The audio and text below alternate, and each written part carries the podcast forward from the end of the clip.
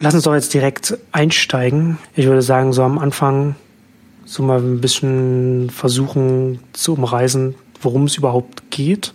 Mhm. Und dann mal gucken. Das ist ja schon. Also ich, ich, ich habe es ja schon geschrieben. Also das ist, das ist auf jeden Fall mehr als eine Stunde, was, was wir hier jetzt Das müssen wir jetzt auch nicht alles in der Stunde durchreiten. Nee, wir äh, machen jetzt so die Pilotausgabe, wir machen jetzt zehn Stunden hier. die, die, die, die All-Nighter vorhin gerade noch mit meiner Frau telefoniert, die mir auch meinte, auf keinen Fall über eine Stunde. ähm, aber das weiß ja auch. Ähm, nee, es ist ja eher so, äh, was, was kann man denn alles diskutieren? Und da ist halt gerade echt extrem viel unterwegs, weil es halt auch so ein riesenweites Feld ist. Ne? Ist ein riesiges Feld auf jeden Fall. Ähm, ich habe halt irgendwie so, so das das ist ja jetzt echt auch schon lange ein Thema. Ich weiß nicht mehr, wann das, wann das angefangen hat. Ich glaube, das war noch 2008, 2009 oder so. Da hat Read Write Web haben die damals angefangen, also über Internet of Things zu schreiben, wo ich dachte, hm, also ich fand den Begriff schon immer eher, der hat mich immer eher abgeschreckt, was, was, was, was das Themenfeld angeht. Ähm, jetzt, also ich, ich, ich weiß nicht, ob du das na, ich meine, wahrscheinlich der Einfachheit halber spricht man einfach von Internet of Things, aber ich finde, dass man da eher von, weiß keine Ahnung, so wie ist der andere Begriff? Äh, Industrial Internet wird ja auch so ein bisschen so ein bisschen verwendet. Das finde ich jetzt auch nicht so. Also es ist interessant. Letztendlich gibt es nicht so richtig, finde ich, so einen Überbegriff für dieses für dieses ganze Themenfeld, ähm, was was das umschreibt, weil weil es letztendlich so ein großes Themenfeld ist. Ne? Also, also ich würde sagen, letztendlich sagen, es geht um ganz viele verschiedene, also vernetzte Geräte und das und Gerätetypen mhm. können können können können äh, kann, kann ja alles Mögliche sein. Und das ist ja auch letzten Endes das Spannende, weil es ja letzten Endes wir uns jetzt in eine Richtung bewegen, in der immer mehr Geräte einfach vernetzt sein werden oder sein können, einfach die mhm. Funktionalität mitbringen, weil es auch von vom Kostenpunkt her so so niedrig geworden ist und einfach die äh, äh die Vorteile, die dadurch entstehen, einfach so enorm sind. Ähm, ich weiß nicht, wir, wir haben ja, ich habe, ich mache ja jetzt die Rubrik bei Exciting Commerce. Wir haben Smart Devices genannt. Das finde ich auf jeden Fall sympathischer als als Internet of Things oder Internet der Dinge. Ähm, ist aber auch nicht so hundertprozentig. Ähm, aber vielleicht mal dich gefragt. So, wir, zum einen, seit wann beschäftigst du dich mit dem Thema? Und, und wie würdest, wie würdest du es vielleicht, keine Ahnung, den, das ganze Themenfeld irgendwie in, in zwei Sätzen zusammenfassen. ja. um, mal, um mal mit den ganz einfachen um Fragen ganz einzusteigen. Einfachen, ja, genau. Also, ähm, wie lange beschäftige ich mich mit dem Thema? Also dann kommt dann ist die Frage, wie, wie eng umreißen wir das Thema? Denn angefangen ja. mit Smart Metering und Smart Grid äh, daran zu arbeiten, habe ich für meinen alten Arbeitgeber schon 2007 ähm, wo es dann drum ging, es war klar, dass mit Smart Metering kommen wird, ist zwar immer noch nicht da, das hat mehrere Gründe, äh, da müssen wir jetzt ja natürlich nicht sofort einsteigen. Ähm, das war für mich aber so der erste Schritt, als du sagst so schön Read Wide Web, ähm, war ja damals die, der große, das große Ding, ne? Social Media, es ist nicht mehr nur das, das Read-Only Web, auf einmal ist es das Read Wide Web. Ähm, und ich habe damals ja noch in der Energieindustrie gearbeitet und für mich war ziemlich offensichtlich, dass im Stromnetz natürlich das Gleiche stattfindet. Ne? Äh, mit den ganzen Solaranlagen auf den Dächern von Leuten äh, und Windrädern und so weiter und so fort, hast du auf einmal kein Read-Only-Stromnetz mehr, äh, sondern äh, Read-Write-Stromnetz. Ähm, um da mal äh, das, was Tom Raftery, äh, der mich da ein bisschen mitgeprägt hat, äh, gesagt hat, auf den Punkt zu bringen. Ähm, wenn man die Energieindustrie so ein bisschen kennt, weiß man, dass die sich unheimlich langsam bewegt. Die Events dieser Woche mal vorweggenommen. Ähm, für die sind Zeiträume von fünf Jahren eigentlich, waren damals sehr, sehr kurze Zeiträume. Äh, und deswegen wurde mir dann recht schnell langweilig. Und wenn man eh bei den Smart Meter ist, ist man auf einmal beim Smart Home. Und wenn man eh beim Smart Home ist, ist man auf einmal beim Internet of Things. Also kann, im Prinzip habe ich so 2008 rum angefangen, mich mit dem Internet of Things auseinanderzusetzen. Äh, was ist das Internet of Things in kurz? Es ist im Wesentlichen die Ausweitung des Internets auf alltägliche Gegenstände. Wenn wir zurückgehen auf die ursprüngliche Definition, die ähm, Kevin Ashton damals, ich glaube 99 war es, ähm, rausgebracht hat, ging es tatsächlich erstmal nur um RFID und zu wissen, wo Gegenstände in der Welt sind. Also eine Lokalisierung und dadurch Daten im Internet von Dingen, also ein Internet der Dinge, Packet Switching anstatt Closed Circuit ähm, Supply Chains. Ähm, das war eigentlich der eigentliche Hintergrund. Ähm, wir sind da natürlich ähm, mittlerweile deutlich weiter. Und diese Smart Devices Category, die ihr da macht, ich finde die auch ein bisschen schwierig, denn, denn sie bezieht sich dann natürlich nur auf, auf Endkundenprodukte. Ähm, damit schließt du halt komplett Kategorien aus wie Wireless Sensor Networks, Smart Cities, Industrial Internet oder Industrie 4.0, wie auch immer du es nennen wirst. Ich bin nach wie vor der festen Überzeugung, dass Internet, der Internet of Things, Internet der Dinge für die meisten Konsumenten nie irgendwie eine Relevanz hat als diesen Begriff. Weil dann gehen wir in, in Verticals. Dann gehen wir in verschiedene Vertikale, dann ist es Smart Home, dann sind es Wearables, Fitness Tracker, was weiß ich, ähm, die alle in die Überkategorie Internet of Things fallen, ähm, aber nicht als solches bezeichnet werden werden. Es ist, wie man Twitter, okay, im Wesentlichen sagst du noch Social Media, aber selbst der Begriff zerlegt sich ja gerade. Ähm, für viele ist Web.de und so weiter und so fort noch das Internet. Ähm, aber wir reden ja auch ganz selbstverständlich von Newsportalen, von E-Mail-Providern, äh, von Social-Media-Sites, von was weiß ich. Ähm, und genauso eine Differenzierung wird sich da auch im Internet of Things darstellen. Ja, ja.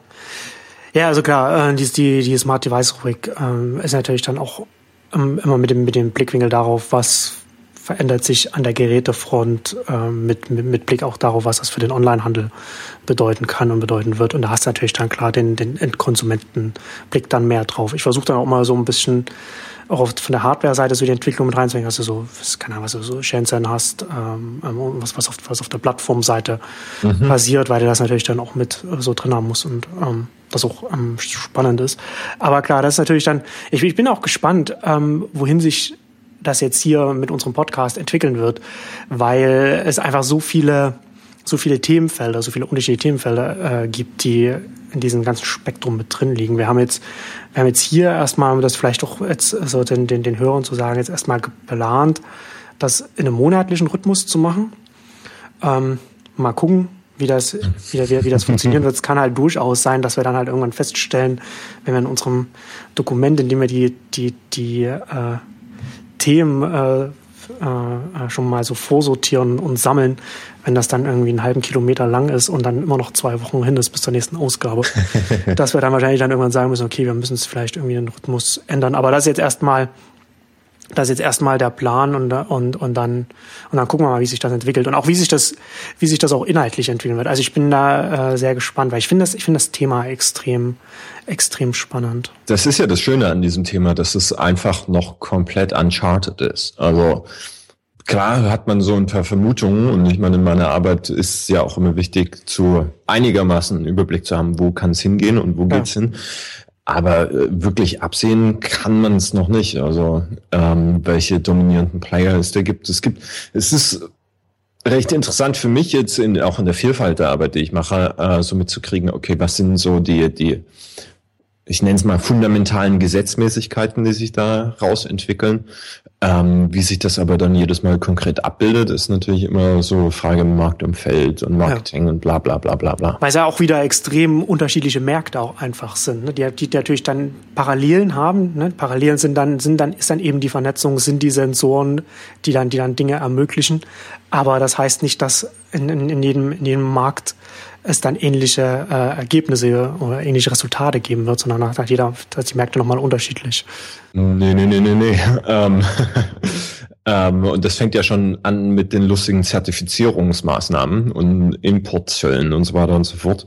Uh, jeder, der mal irgendwie ein Projekt auf Kickstarter gebackt hat, ähm, kennt den Stress, wenn die dann halt nicht CE-zertifizierte Ladegeräte mitschicken oder, oder äh, Trafos, dann geht das nämlich sofort wieder zurück in die Staaten. Ähm, deswegen konnte Pebble zum Beispiel Ewigkeiten keine deutschen Kunden beliefern, weil das Ding einfach nicht vernünftig zertifiziert war. Hm. Du bist ja, ich, das, ich glaube, das haben wir auch in der ersten äh, Neunetzcast-Ausgabe, die wir gemacht haben, auch schon so über, über über deinen Hintergrund gesprochen hast, dass, dass du da Mhm. auch als, als Berater in dem Bereich unterwegs bist. Die verlinke ich dann auch in den Shownotes, ähm, kann man sich auch nochmal anhören. Da haben wir ja schon über Internet der Dinge-Themen ähm, auch gesprochen. Ähm, Fühlt sich so unglaublich lange her, aber ich glaube, das war erst Anfang des Jahres, oder? Ähm, ich glaube, ich, ja, wir haben, wir haben ja zwei gemacht. Und ich glaube, die erste war direkt nach der Nest-Übernahme, wo ich zu der meinte, jetzt das ist doch ein guter Anlass, um jetzt endlich Ja. mal einen zusammen Podcast zu machen, weil wir ja schon vorher darüber gesprochen hatten. Und das ist tatsächlich, ja, genau, es, es durfte so äh, kurz nach, genau, es war auf jeden Fall kurz nach der. Ich weiß gar nicht, wann die war, Januar oder Februar war. Januar, Das Anfang ja. Januar. Ja. Ähm, in der Zwischenzeit hast du Internet of People ähm, gestartet, was so ein, wenn ich das so richtig verstehe, so ein so Consultant-Netzwerk ist oder sowas. Vielleicht kannst du da kurz noch was dazu sagen, was, was du da machst oder was da die Pläne sind damit.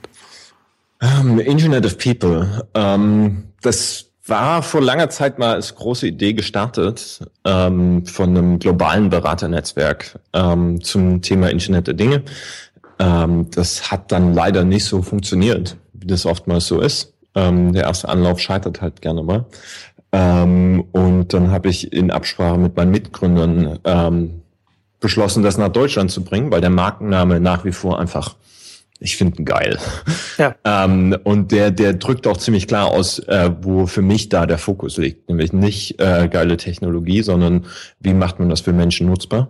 Ähm, und ich glaube, das ist auch tatsächlich eines der großen Bedenken, die das viele Menschen noch haben, ähm, dass sie halt nicht von Technologie dominiert werden. Ähm, sieht man ja heute zum Beispiel Saschas Artikel auf Spiegel, ähm, sondern dass man irgendwie schaut, dass es ähnliche Effekte hat oder haben kann wie das Internet. Deswegen der Focus of People. Äh, was machen wir konkret? Äh, es ist jetzt erstmal natürlich erstmal ein One-Man-Shop. Ähm, ich habe im Prinzip meine Beratertätigkeit jetzt in eine schöne Firma gegossen, äh, aber schon mit der Perspektive da wieder ein Beraternetzwerk aufzubauen. Äh, denn genauso weit wie der Markt ist gerade, ähm, genauso weit sind natürlich die Ansprüche und Anforderungsprofile, die du für individuelle Projekte brauchst. Ähm, und ich meine, wir reden hier die ganze Zeit von Netzwerken äh, und von vernetzten Objekten und so weiter und so fort. Und ich denke, das ist nur richtig, auch so eine Beratungsagentur äh, in einem Netzwerk zu führen, dass man sich die Leute, wie man es braucht, halt reinholt. Und man kann nicht alles in-house haben. Also du kannst nicht einen Security Consultant äh, Vollzeit einstellen, weil du den für zwei Monate in einem Projekt brauchst. Ja. Nee, das ist auf jeden Fall sinnvoll, um einfach das Spektrum möglichst gut abdecken zu können, was, was, du, da, was da drin hast. Ähm, ich habe mir als nächstes Punkt so, können wir, können wir noch ganz kurz machen, bevor wir dann zu den 100 Themen kommen, die du hier noch mit, noch mit reingeschrieben hast. So, so, so, so ein Rückblick habe ich also auf die Konferenzen des Jahres so geschrieben oder vielleicht grundsätzlich, was so Konferenzen in dem Bereich interessant sind. Du hattest, ich weiß gar nicht, wann das war, ich glaube vor einem Monat oder so, hab, hatte ich das auf Twitter mitbekommen, hattest du von einer Konferenz in, in San Francisco getwittert. Ich weiß, nicht, weiß den Namen nicht mehr, die du aber, glaube ich, relativ gut fandest. Ähm, oh, das muss jemand anderes gewesen sein. Oder, muss, oder gut, dann war das nicht in San Francisco. Gut, gut, dann, ähm, dann habe ich das, dann habe ich das verwechselt. Aber vielleicht, du bist ja, du bist ja da auch auf Konferenzen. Was, was ist denn, wo würdest du denn sagen, so, so in dem Themenfeld, welche Konferenzen schälen sich denn raus, wo du sagst, da sollte man, das, das sollte, da sollte man sich das vielleicht anschauen?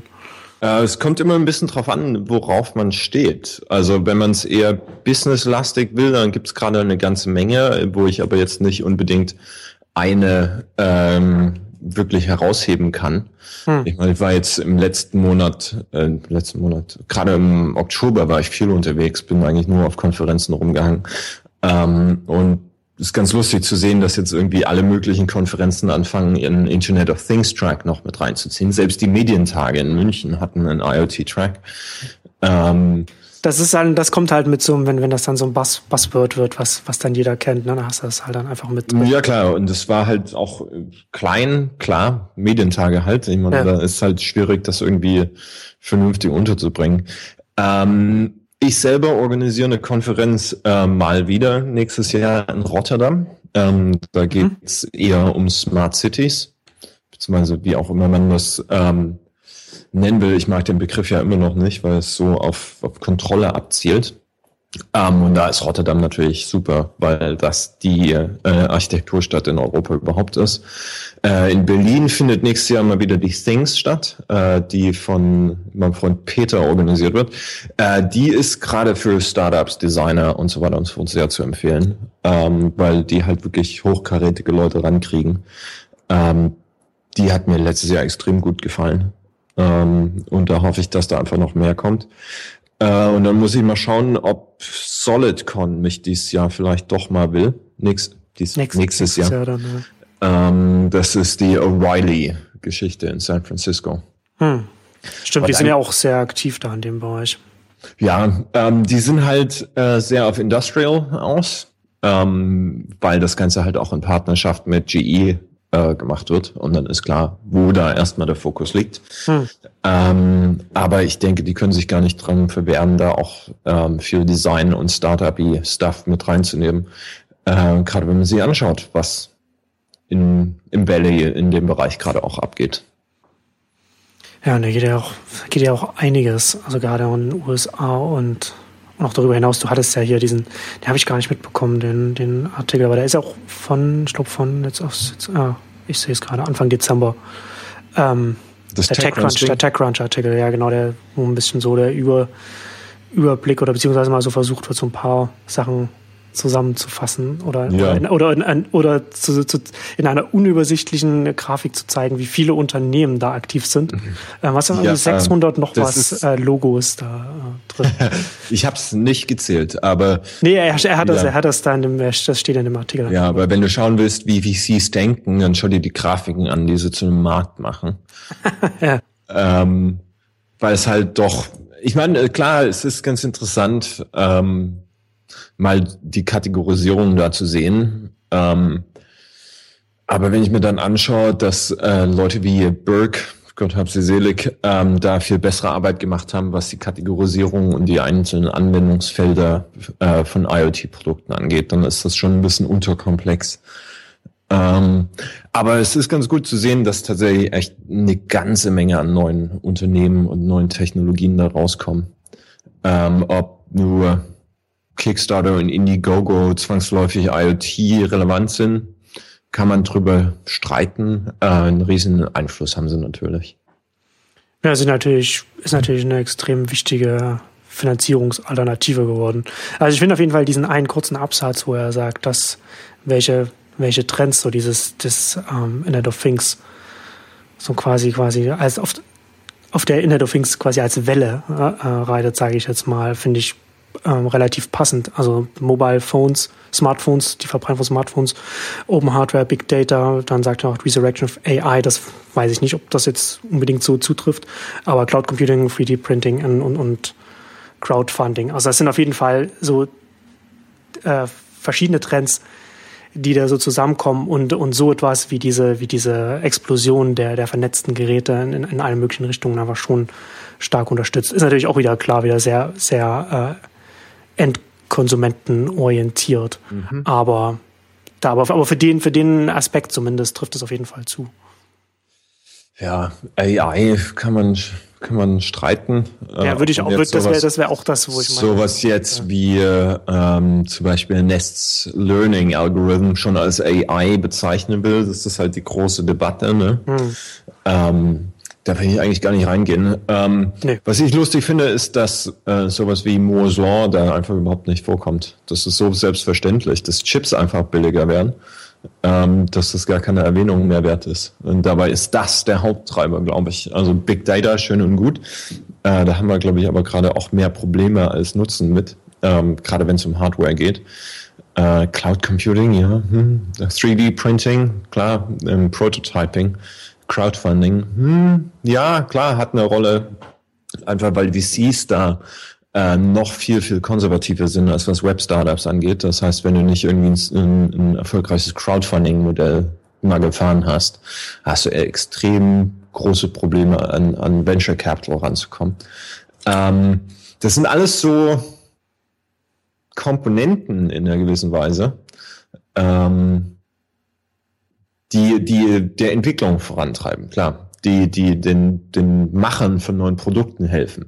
Das sind aber nicht Komponenten, die jetzt zwangsläufig IoT befeuern, sage ich mal. Das ist einfach ganz klar, die Chips sind so verdammt günstig, ähm, dass es ein No-Brainer ist, die jetzt in neue Geräte mit einzubauen. Ja, ja, absolut. Klar. Aber wie gesagt, ich glaube, das ist halt, wenn das, wenn, wenn, wenn du hier so ein VC aus dem Valley, ich glaube, das aus dem Valley ist auf jeden Fall ein US-VC, der das TechCrunch geschrieben hat, kann man das schon mittlerweile da einfach als, als gegeben hingenommen wird. Es ist, ja, das auf alle Fälle, aber es ist ja auch gut, dass die VCs endlich mal aufwachen. Vor drei Jahren haben wir angefangen zu reden, hey, hier passiert was und die Leute brauchen dringend Geld. Äh, und jetzt kommen sie alle.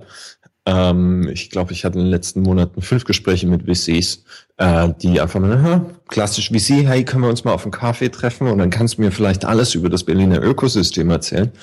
Ähm, ähm, ja. Aber das Interesse ist definitiv da. Das, und, und das geht ja dann auch immer in beide Richtungen. Wenn, wenn die Entrepreneurs, die Startup-Gründer mitkriegen, oh, die VCs interessieren sich dafür, dann interessieren die sich natürlich auch ein bisschen mehr dafür, weil dann gibt's mehr Potenzial, dass da Geld zu holen ist für eine Entwicklung.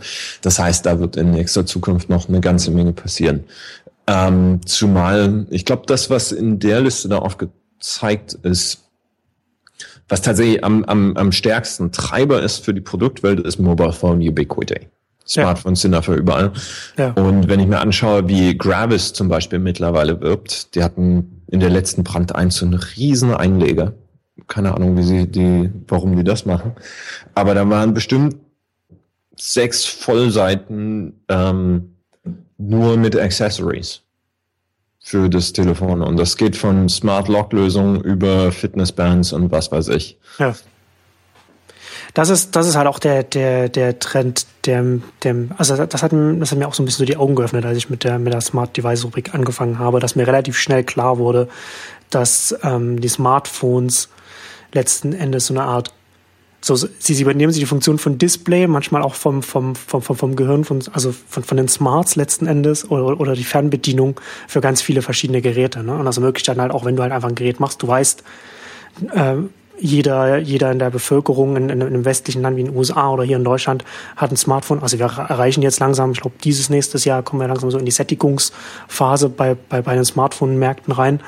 Ähm, wenn du davon ausgehen kannst, dann kannst du einfach sagen, okay, du machst halt einfach ein, ein Gerät, ein vernetztes Gerät, aber du machst da kein, du setzt da kein Display noch drauf und, und, und alles Mögliche, sondern du lagerst das einfach in die App aus und du hast dann einfach die, die Connection dann mit dem, mit dem Smartphone und da kannst du natürlich dann ähm, auch kostenseitig ganz anders arbeiten, als wenn du sagen musst, okay, du musst ja einen kompletten Minicomputer da reinsetzen. Ähm, zum Teil, ja, klar. Also niemand wird von seinem Fitness-Tracker, sei es jetzt so ein, so ein ich glaube, die Fitbit, ich glaube, die hatten ein 8 by, äh, 8x8 Dot Matrix Style Display, der erste. Ja. Äh, wird da ein Retina äh, Äquivalent am Display erwarten. Ja. Ähm, ist natürlich eine andere Sache, wenn du um sowas, äh, wenn es um sowas geht wie ein, wie ein Heizungsthermostaten. Da wirst du halt schon auch mal direkt rangehen, um das steuern zu können und nicht jedes Mal erst dein Telefon rausholen müssen. Also zum Teil gebe ich dir da recht, aber ähm, dann kommen halt die Usability-Leute einfach mit rein und musst halt einfach schauen, wo macht Sinn, sowas wegzulassen und wo muss es einfach mit dabei sein. Ähm, ja. Ja, absolut. Also das ist natürlich nicht immer sinnvoll, aber die Tatsache, dass die Smartphones da sind, äh, erhöht natürlich die Bandbreite der Möglichkeiten, die du einfach als Gerätehersteller hast.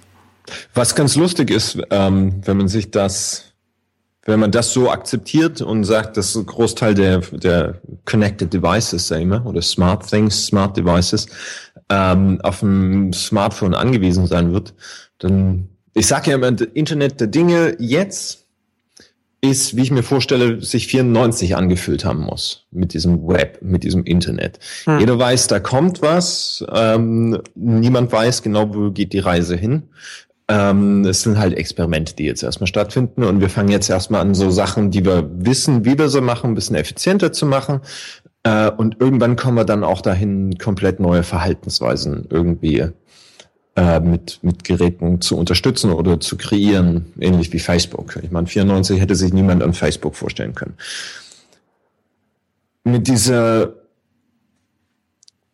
Reliance, mit, mit diesem Zurückfallen auf die Smartphones, habe ich allerdings so ein bisschen die Angst, dass wir uns in so ein circa 1997 Internet reinbewegen, ähm, wo du dann immer schön auf deiner Website stehen hattest, uh, works best with Netscape oder works best with Internet Explorer, ähm, weil die einfach gegenseitig nicht wirklich miteinander gesprochen haben. Äh, und das sind wir jetzt schon, dass Nest zum Beispiel, dadurch, dass es ein Google Property ist, äh, nicht mit Apple HomeKit funktionieren wird. Das hängt auch damit zusammen, dass HomeKit natürlich, ähm, äh, um mit HomeKit zu funktionieren, muss so im, im Made for iPhone äh, Lizenzprogramm mit drin sein und das ist recht teuer. Ähm, ist eigentlich ziemlich unverschämt, was Apple da verlangt. Ähm, aber das ist so, also die Standarddiskussion, da haben wir ja auch das letzte Mal schon drüber gesprochen, deswegen will ich das jetzt nicht komplett nochmal neu aufbauen. Ähm, ist, ist da schon relevant, wenn man davon ausgeht, dass die Dinger zwangsläufig nur mit, mit Telefonen oder Smartphones zusammen funktionieren können. Hm. Ja, absolut. Aber da, ja, ich, ich bin ja, ich bin ja gespannt, wie sich das entwickeln wird, weil ich, weil ich nicht sicher bin, ob wirklich dann der, der, die Betriebssysteme die Betriebs auf Betriebssystemebene dann so viel letzten Endes die Kontrolle auch liegen wird. Also wie sich das, wie sich die, die, die, die Machtverhältnisse dann entwickeln werden, weil ich glaube, dass dieses Ganze, was drumherum entsteht, glaube ich, noch mal größer sein wird als der bereits, also der Smartphone-Markt ist riesig, aber das Ganze, was wir drumherum, wovon wir da jetzt reden, was dann halt so Peripherie in Anführungszeichen sein wird, ja noch mal viel größer sein wird und da ähm, bin ich nicht sicher, wie sich die Dynamiken da entwickeln werden. Ähm, bin ich auch nicht. Äh, und ich glaube, jeder, der sagt, der weiß das mit Sicherheit lügt, ähm, ist einfach noch nie abzusehen. Das ist ein komplett neuer Markt. Äh, wir wissen bisschen, was gerade aus der Smartphone-Welt, was, was Gerätehersteller jetzt schon mal angehen sollten, um da nicht ins Hintertreffen zu fallen. Ähm, große Angst, die, glaube ich, gerade mit vielen Herstellern ähm, im Kopf schwirrt, ist, äh, vor fünf Jahren hatten wir, glaube ich, sechs, nee, fünf Smartphone-Betriebssysteme. Ähm, da gab es Palm, da gab es Windows Phone, da gab es Symbian, da gab es iOS und, und Android. Und jetzt sind wir eigentlich bei zwei, weil die Netzwerkeffekte natürlich riesengroß sind. Ähm, und das ist natürlich eine riesen Angst bei klassischen Geräteherstellern, dass sich das im Rahmen des Internet der Dinge, äh, im Rahmen des, des Smart Things, Smart Home, was auch immer, welches hm. Vertical du nehmen willst, sich da auch fortsetzt. Ja. Ja, es kann, aber das, aber das ist ja das Interessante. Das kann passieren, aber das muss nicht passieren. Denn, denn, denn die entscheidende Frage ist ja, und das ist ja die offene Frage, ähm, auf welcher Ebene dann letzten Endes die verbindende Plattform oder der Standard äh, liegen wird.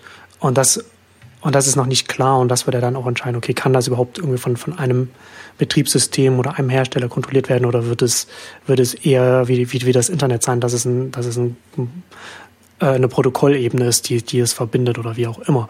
Und das ist ja letzten Endes, ähm, was, was, was es für mich halt auch so spannend macht, weil das jetzt noch überhaupt noch nicht absehbar ist, wie, wie, wie sich hm. das entwickeln wird. Nee, äh, absolut nicht. Äh, ich meine, Idealszenario ähm, ist, dass wir tatsächlich einen offenen Standard finden, der von der breiten Masse so unterstützt wird, dass jeder neue Anbieter einfach automatisch auf diesen Standard zurückfallen muss, weil sonst niemand seine Produkte kauft. Äh, Horrorszenario ist, dass wir in einer Welt leben, die von, ich nehme mal die Metapher des Druckertreibers ähm, dominiert wird, äh, wo man im Prinzip jedes Mal halber Programmierer sein muss, um ein neues Gerät in, in sein System zu integrieren. Hm. Ähm, es ist, glaube ich, ziemlich klar, was, was aus der Kundensicht zu präferieren wäre. Ja. Ich bin halt auch nicht sicher, ob es wirklich, also wenn ich darüber nachdenke, ähm, ich bin nicht sicher, ob es wirklich auch bei vielen von den Märkten um, um Winner Takes It All Märkte äh, gehen wird. Weil wir letzten Endes, wenn wir es jetzt nochmal mit dem Smartphone-Markt vergleichen, ähm, auch der ist kein Winner Takes It All Markt. Also das sehen wir ja ganz deutlich. Wir haben, wir haben zwei Betriebssysteme, wir haben nicht ein Betriebssystem, wie es, mhm. wie es mit Windows in einem Desktop Web äh, äh Desktop Bereich ganz ganz lang war, sondern wir haben zwei verschiedene Systeme, die sehr aus extrem unterschiedlichen Richtungen kommen mit unterschiedlichen äh, äh Plattformprovidern, die unterschiedliche Geschäftsmodelle haben und die deswegen auch äh, auf, auf dem Markt beide auf ihre Art erfolgreich sein können und, und auf eine gewisse Art auch miteinander harmonisieren können, obwohl es, obwohl es äh, starke Netzwerkeffekte gibt. Und das führt ja dann auch dazu so ganz verschiedenen Effekten, dass, dass, dass du verschiedene äh, regionale Ausprägungen hast. Ich habe jetzt ähm, vor kurzem, vor ein paar Tagen erst einen Podcast mit äh, Benedict Evans und, und äh, Ben Bajarin gehört, in, in dem sie dann auch nochmal darüber gesprochen haben, dass, dass diese, dadurch, dass diese zwei Betriebssysteme existieren und funktionieren ähm, und sich regional unterschiedlich ausbreiten, es auch man nicht sagen kann, weltweit zu einem Entwickler, wenn du äh, dein, du musst deine App für Android machen, weil das die meisten Leute benutzen, oder du musst es für iOS machen, weil da die reichen Leute sitzen oder die, die halt mhm. Geld ausgeben, sondern es kommt immer noch darauf an, wo du für welchen Markt du das eigentlich machst. Also wenn du es zum Beispiel für die USA machst oder oder äh, im europäischen Bereich, ähm, wenn du da die, die die Kunden erreichen willst, die für eine App was bezahlen, dann dann gehst du iOS first. Aber wenn du zum Beispiel in, in Indonesien bist und du machst einen, machst einen Dienst für Indonesien, da gibt es keine, also gibt es keine Verbreitung für iOS, da, da gehst du Android first oder, oder Indien genau das gleiche. Ne? Und das ist solche diese, und ich glaube, dass wir das, dass wir das hier in dem Feld vielleicht auch ähnlich sehen werden, weil, ja, weil, weil, weil die Märkte einfach so groß sind, dass sie, dass sie mehrere Plattformen oder mehrere Ansätze einfach ähm, auch supporten können, aus, aus ökonomischer Sicht. Ähm, was was äh, Benedict Evans zum Beispiel auch immer sagt. Also mal klar, man kann sagen, iOS ist die Nummer zwei und es, es, es ist nicht so groß wie, wie Android, aber wenn man es dann damit vergleicht, es, ist, es hat eine Installed Base, wie, wie, wie es Windows in den 90ern hatte. Das sind, das sind die Größenordnungen, mit denen wir da sprechen. Also dass der Weltmarktführer in den 90ern, das ist das äh, so groß wie jetzt die, die Nummer zwei im, im Smartphone-Bereich, die nur am High-End, Anführungszeichen, aktiv ist. Und ich könnte mir halt vorstellen, dass wir da ähnliche Marktdynamiken dann auch, auch hier in den Feldern, ob es Smart Home ist und, oder Wearables oder, oder, oder Industrial oder wie auch immer so, dass es das so ähnlich aussehen wird. Klar, also äh, erstmal sind wir natürlich von solchen Marktgrößen noch, noch sehr, sehr weit entfernt. Das klar, absolut. Also sei es Zukunftsmusik, klar. Äh, es ist ja schade, dass das Nest jetzt gekauft wurde. Ich hatte ja gehofft, dass die irgendwann die IPO-Route wählen, weil dann hätte man schön in die, in die Quarterly Filings schauen können und recht gut ablesen können, wie sich zumindest der Markt entwickelt. Ähm, aber es spielt halt schon eine Rolle, wenn so ein Nest-Ding dann nicht mit deinem HomeKit funktioniert und du dann da wieder ähm, eine Hürde mehr zu nehmen hast. Und das sind ja. jetzt natürlich erstmal nur kurzfristige Probleme, klar. Ähm, ich, das wird sich so lange nicht halten können. Ähm, irgendwann hat sich auch der Blu-ray versus HD-DVD-Konflikt ausgegoren gehabt. Ja, in dem dann Netflix um die Ecke kam. ähm, aber, aber es ist halt ein Problem. Und, und gerade wenn du dann nicht nur über, über das Heim nachdenkst, sondern wie verschiedene Systeme miteinander ähm, an verschiedensten Interfaces einfach kooperieren müssen, ähm, wäre da eine Standardisierung schon echt wünschenswert. Ähm, ist natürlich immer das Problem, dass sie Go-to-Market tatsächlich äh, massiv beeinflusst. Äh, mhm. Nicht im Guten. Ähm, weil du natürlich keinen keinen Differenziator hast. Und ich denke, da passt die Metapher wieder ganz gut von den Smartphone-Betriebssystemen. Ähm, denn es ist ja vielen Leuten ziemlich offensichtlich, dass du als Android-Hardware-Provider gerade kein wirkliches Geld verdienen kannst. Sieht man ja an Samsung, dass da die Profite einfach wegfallen, äh, weil die Differenzierung halt im Software-Stack liegt. Und deswegen verdient Apple so extrem viel Geld und Samsung, Motorola, ähm, gibt's hier noch Motorola? Die wurden, glaube ich, von Lenovo gekauft, ne? Die, die Mobility, ja, genau. Ähm, Xiaomi, ich meine, die geben sogar damit an, dass sie mit den Geräten selber kein Geld verdienen, äh, weil halt die komplette Monetarisierung ähm, über die Services stattfindet und das ist halt vom Software Layer ähm, kontrolliert. Und da verstehe ich auch, das will sich Nest natürlich nicht wegnehmen lassen. Ne? Ähm, die verdienen ja jetzt schon Heidengeld damit, dass sie Demand Response Programs fahren für die, für die Strombetreiber. Ähm, ich weiß die Zahlen leider nicht, aber es ist von dem, was man aus der Gerüchteküche hört, ähm, eine ganze Menge, die sie da verdienen. Ähm, was, glaube ich, so das grundlegende mulmige Bauchgefühl ein bisschen erklärt, dass viele Leute haben, wenn sie wenn man sie damit konfrontiert, dass viele der Haushaltsgeräte, so wie sie sie jetzt kennen, ähm, in Zukunft einfach mit dem Internet verbunden sind. Weil ähm, gerade in Deutschland ist der Diskurs natürlich sehr heftig auf Überwachung, Monetarisierung von Verhaltensweisen ähm, gemünzt. Das sieht man ja an, äh, auch ganz gut an, an ich erwähne es nochmal, Sascha Lobos Artikel heute im Spiegel, ähm, wo es dann um Versicherung und, und Datenerhebung gibt, die natürlich auch kritisch zu betrachten ist. Ähm, das ist natürlich aber nicht der einzige Grund, warum diese technologische Entwicklung stattfindet. Ähm, aber da zu schauen, wie man in der Wertschöpfungskette vernünftig ansetzt und zu sagen, wirklich klar zu definieren, was ist eigentlich mein Geschäftsmodell in dieser komplett vernetzten Welt. Hm. Und nur gute Produkte zu machen, nur von der Hardware gute Produkte zu machen, ist halt dann leider ein bisschen wenig. Ja. Und, und letzten Endes, ja, und Samsung zeigt, zeigt ja auch selbst, wenn du das mit Abstand größte Marketingbudget der Welt hast, reicht das dann immer noch nicht für dich, wenn du dann versuchst, äh, dich nur mit der, mit der Hardware zu differenzieren, wenn du das auf einer Plattform machst, auf der du dann eben nicht die, die, die Differenzierungsmerkmale drin haben kannst. Für mich wird da, glaube ich, äh, gerade für, für die deutsche Wirtschaft das Interessanteste, denn ja, wenn man so im Ausland unterwegs ist, ist Deutschland halt bekannt für langlebige Produkte. Ne? Ja, ja. Eine Miele-Waschmaschine kauft man einmal und dann funktioniert die für 20 Jahre. Ähm, deswegen wird es für mich, glaube ich, ganz interessant zu beobachten, wie Apple mit der Watch umgeht. Denn das ist klassischerweise auch so eine Produktkategorie, die nicht alle zwei Jahre geupgradet wird.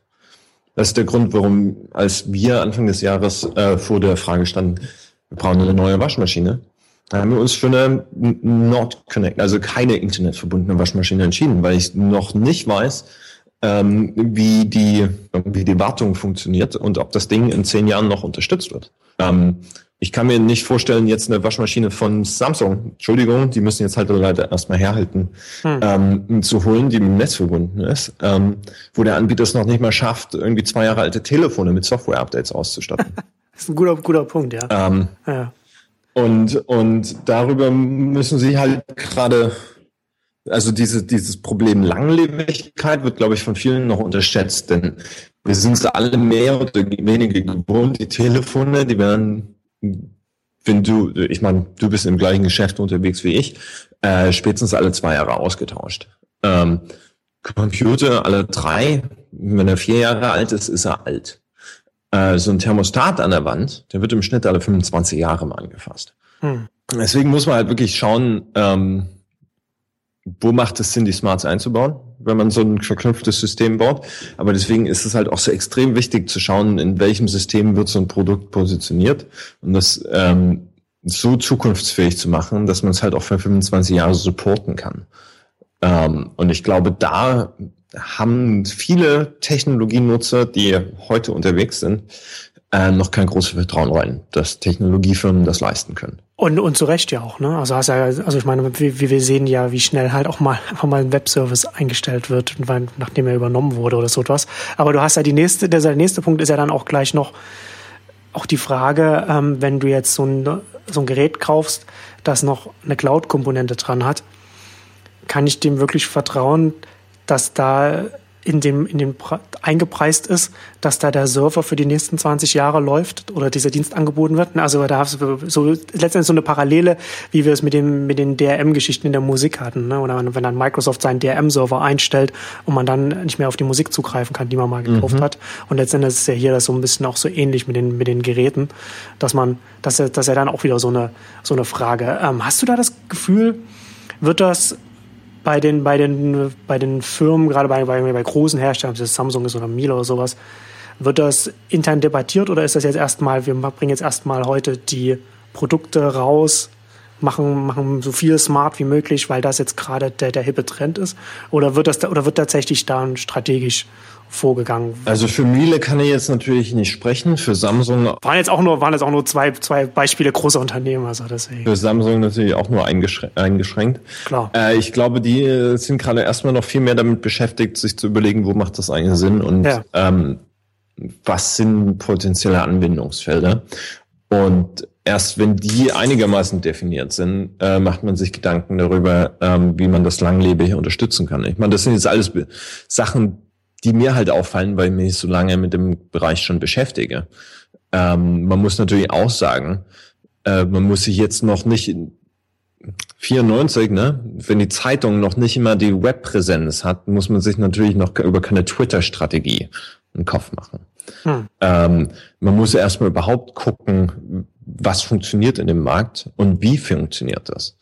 Ähm, denn Geschäftsmodelle werden sich zwangsläufig umstellen. Das steht außer Frage. Ich glaube, da haben wir gerade erstmal nur den Anfang gesehen. Ähm, es gibt ja immer dieses, dieses schöne Wort, was auch immer das Internet anfasst, äh, baut es um oder, oder rüttelt es auf. Hm. Ähm, sehen wir an der Musikindustrie, sehen wir am Publishing gerade. Äh, E-Commerce ist ja auch so ein schönes Thema. Ich meine, Retail stöhnt gerade ganz schön, glaube ich.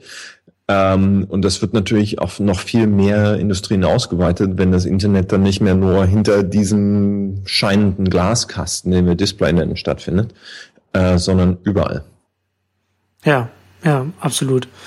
Ähm, in diesem Zusammenhang, ich weiß gar nicht, ich komme ich komm nicht mehr auf den Namen des Projekts. Ich hatte auch für die Smart Devices ähm, bin ich auf so ein Projekt gestoßen von, von IBM, die arbeiten, äh, dass das mit, ich glaube, mit der Blockchain Technologie arbeitet, also Blockchain oder DHT, also Distributed Hash Tables oder sowas, ähm, um so diese, diese Vernetzungskomponente von, von, auch von, von günstigen Geräten auf eine dezentrale äh, Weise zu ermöglichen, so dass man, so dass dann so diese sodass eine dezentrale Identifizierung dann über, über so Blockchain-Technik stattfinden kann. Mhm.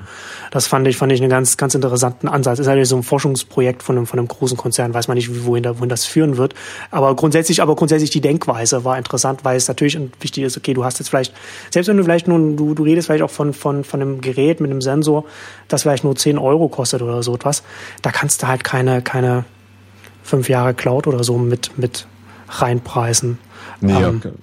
ähm, und deswegen wird sich das auch, da auch nochmal bisschen verändern. Ich meine, ich würde IBM da nicht unterschätzen. Die machen extrem wertvolle Arbeit in dem Bereich. Ich meine, ja. gerade in der Eclipse Foundation mit Paho und, und MQTT äh, sind gut unterwegs. Ähm, MQTT ist ja mittlerweile, ich weiß gar nicht, wer Co-op entwickelt hat, was so ein bisschen Gegenentwurf ist.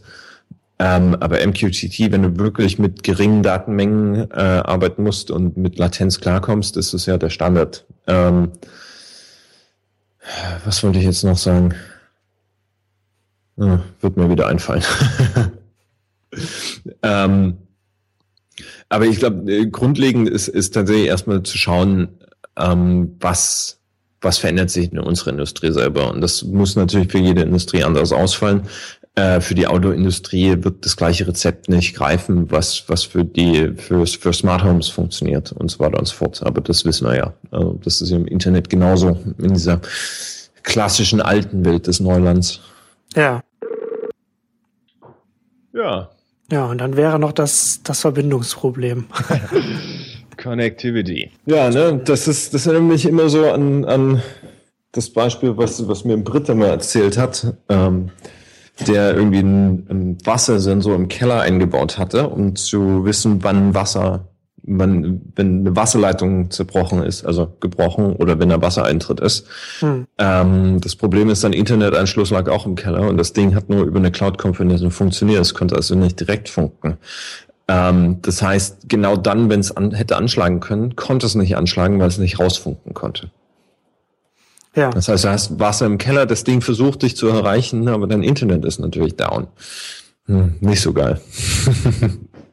nee, und deswegen, ja, das, also deswegen bin ich ja, deswegen bin ich auch gespannt, so wie sich das ähm, entwickeln wird, in, inwiefern, wenn man, wo sich herausschälen wird, dass es sinnvoll ist, das über, über Cloud, über, äh, oder also über eine zentrale Anlaufstelle zu machen. Also, wo du dann halt auch gerade auch so überall, wo du Machine Learning hast, würde es wahrscheinlich sinnvoll sein. Es sei denn, du hast da wieder Privacy-Bedenken, die mit reinkommen. Und dann hast du natürlich auch andere Bereiche, wie ähm, wo du dann, ähm, wie, wie sagst du immer so, äh, at, at the edge uh, of the network mhm. oder so, ne? wo das dann halt am Rande der, der Netzwerke und wo es dann so über, über lokale Netzwerke läuft. Weil ich glaube, das wird auch nochmal interessant werden, inwiefern ähm, Mesh-Netzwerke und, und Netzwerkarten und Typen abseits des klassischen Internets sich herausbilden werden, weil das natürlich dann auch wieder eine, eine, äh, äh, möglich wird. Also in dem Zusammenhang auch zum Beispiel auch finde ich auch interessant, dass die Leute von, äh, ich glaube, wie heißt der Open Garden, glaube ich, heißen die hinter, hinter FireChat, hinter diesem Mesh-Netzwerk äh, Chat-App für ähm, Android und, und iOS, die arbeiten ja auch an, an so Mesh-Netzwerken für vernetzte Geräte und so. Das mhm. ist ja dann auch für, ähm, interessant, wie das dann wieder alles ähm, auf, auf einer technischen, auf einer grundlegenden Ebene dann zusammenfallen wird. Ja, da gibt's ja jetzt schon, schon verschiedenste Standards, ähm, die, die genau sowas äh, versuchen. Zigbee ist vermesht. Ähm, ähm, Thread, was jetzt von, von Nest und Google und Samsung gemacht wird, ist ja. auch vermesht. Ähm, ich wäre da ein bisschen vorsichtig, das als abseits des klassischen Internets zu bezeichnen. Das Internet ist ja im Wesentlichen, ich finde es lustig, dass das so eine Bedeutungswandlung äh, gewonnen hat, durchgemacht hat. Das Internet ist im Wesentlichen ja nur ein Network of Networks. Das hm. heißt, das Internet hört ja nicht bei mir am Router auf. Wenn dahinter irgendwas in meinem lokalen Netzwerk ist, können ja trotzdem noch äh, wieder raus. Ähm, das glaube ich zum Verständnis, dass es diesen klassischen Air Gap äh, zwischen Netzwerken nicht, nicht mehr geben wird, äh, weil einfach die Netzwerke subsumiert werden. Und das ist natürlich für die Industrie ganz spannend ähm, und auch brandgefährlich, weil man Großteil der Sicherheitskonzepte basieren ja jetzt noch auf der lustigen Idee, ach, da haben wir ein Air Gap draußen vor unserem Kraftwerk oder was weiß ich, ähm, unseren Produktionsanlagen und das ist natürlich schon lange nicht mehr der Fall. Ähm, kann auch nicht mehr der Fall sein, denn die müssen genauso mit ihren Lieferanten kommunizieren. Äh, kannst du dir vorstellen, dass ein Amazon Warehouse nicht mit dem Amazon Web Server verbunden ist? Äh, ich kann das beim besten Willen nicht. Hm. Ähm, äh, von daher wird es da auch nochmal eine ganze Menge Umdenken geben. Und wie gesagt, das wird einfach dazu führen, dass immer mehr ähm, Geschäftsprozesse, Objekte, Betriebsabläufe in dieses mysteriöse Internet, was auch nur ein Netzwerk von uns allen ist, äh, mit einbezogen werden. Hm. Wir haben ja jetzt ähm, relativ viel äh, so über die ferne Zukunft mehr oder weniger gesprochen, also über, über mittel-, langfristig, wie sich das entwickeln wird. Ähm, lass uns doch mal zum, zum Abschluss vielleicht äh, noch darüber reden, was wo, wo, wo du jetzt sagen würdest, was jetzt in nächster Zeit, was jetzt 2015 vielleicht interessant wird in dem Bereich. Also zum einen, ich, was, was ich zum Beispiel beobachte, ist, dass jetzt sehr viele, also bin ich natürlich jetzt wieder beim, beim Endkonsumentenbereich, aber jetzt sehe ich gerade dass, dass wirklich jedes Tech-Unternehmen hat man das Gefühl in den, in den Wearable-Bereich reinspringt. Was natürlich auch wieder klar, dass also die Apple Watch steht vor der Tür. Das wird auf jeden Fall spannend nächstes Jahr, wie, wie das laufen wird. Ich habe das, ich das eigentlich, ich habe das immer in meinem Entwürfe-Ordner. Ich habe dann von so einem von so einem guten Analysten aus New York, so einem Ex-Wall Street-Analysten, der jetzt Apple-Analyst ist, ähm, eine Analyse von ihm gesehen, die ich noch verlinken will, was, wovon er ausgeht, wie viel Apple Watches ähm, verkauft werden. Und er hat das relativ gut hergeleitet. Ähm, er geht, ich glaube, im ersten Jahr waren es, glaube ich, irgendwas zwischen 10 und 20 Millionen oder so waren es. Also durchaus, durchaus eine signifikante Größe. Ähm, also das würde ich sagen, ist halt so ein Bereich, der, der, der nächstes Jahr äh, spannend wird, wie sich das entwickeln wird. Ähm, wo, wo, wo siehst du denn jetzt, sagen wir mal, in den nächsten Monaten bis, sagen wir 2015 äh, insgesamt als Jahr die spannenden Bereiche oder, oder, oder Trends in der nächsten Zeit? Äh, Wearables auf alle Fälle, einfach weil noch eine ganze Menge Kickstarter-Projekte geliefert werden müssen und die natürlich jetzt erst nächstes Jahr irgendwie durchkommen werden. Und okay. dann viele Kunden erstmal sehen, oh, das funktioniert nicht und die Startups dann anfangen zu lernen und da sich einfach eine ganze Menge äh, weiterentwickeln wird. Und ich glaube, in dem Markt ist ist die Adoption Rate so schnell, dass man da recht schnell auch anfangen kann, rum zu experimentieren, was sind tatsächlich genuin neue ähm, Verhaltensweisen, die man durch diese Technologie ermöglichen kann. Hm. Äh, Smart Home äh, wird nach wie vor immer so auf dem, auf dem Slow Cooker äh, weiterköcheln, ähm, einfach weil das ein so extrem komplexes Thema ist. Ähm, dass da große Sprünge einfach nicht drin sind. Es wird sehr spannend zu sehen, äh, wie Nest weitermacht. Die haben ja mit verschiedensten Ankäufen dieses Jahr sich nochmal vernünftig positioniert. Ähm, ist da auch spannend zu sehen, was gerade äh, in Europa von Startups kommt. Ähm, bin da zum Beispiel sehr äh, interessiert, was wie es mit Withings weitergeht. Es gibt ein Berliner Startup, wo ich für 2015 äh, wirklich gute Chancen sehe, dass die ähm, weiter und größer werden können, äh, weil sie auf der Sicherheits- und Infrastrukturebene recht viel gut machen. Die machen so ähm, Türöffnungssysteme ähm, aber halt nicht so in, du musst dein Telefon erst rausholen und dann entsperren, sondern ähm, über einen wirklichen geilen Low-Tech-Approach. Sind die schon, also sind die noch im Stealth-Modus oder? Ähm, nee, die heißen Kiwi Key. Ah, äh, ja, die haben, genau, die haben bei uns, die haben wir hier auch beworben. Also die haben bei uns im Haus hängt von denen was, wo man, wo man, wo man sich melden kann. Okay. Ich finde die extrem spannend. Ähm, okay.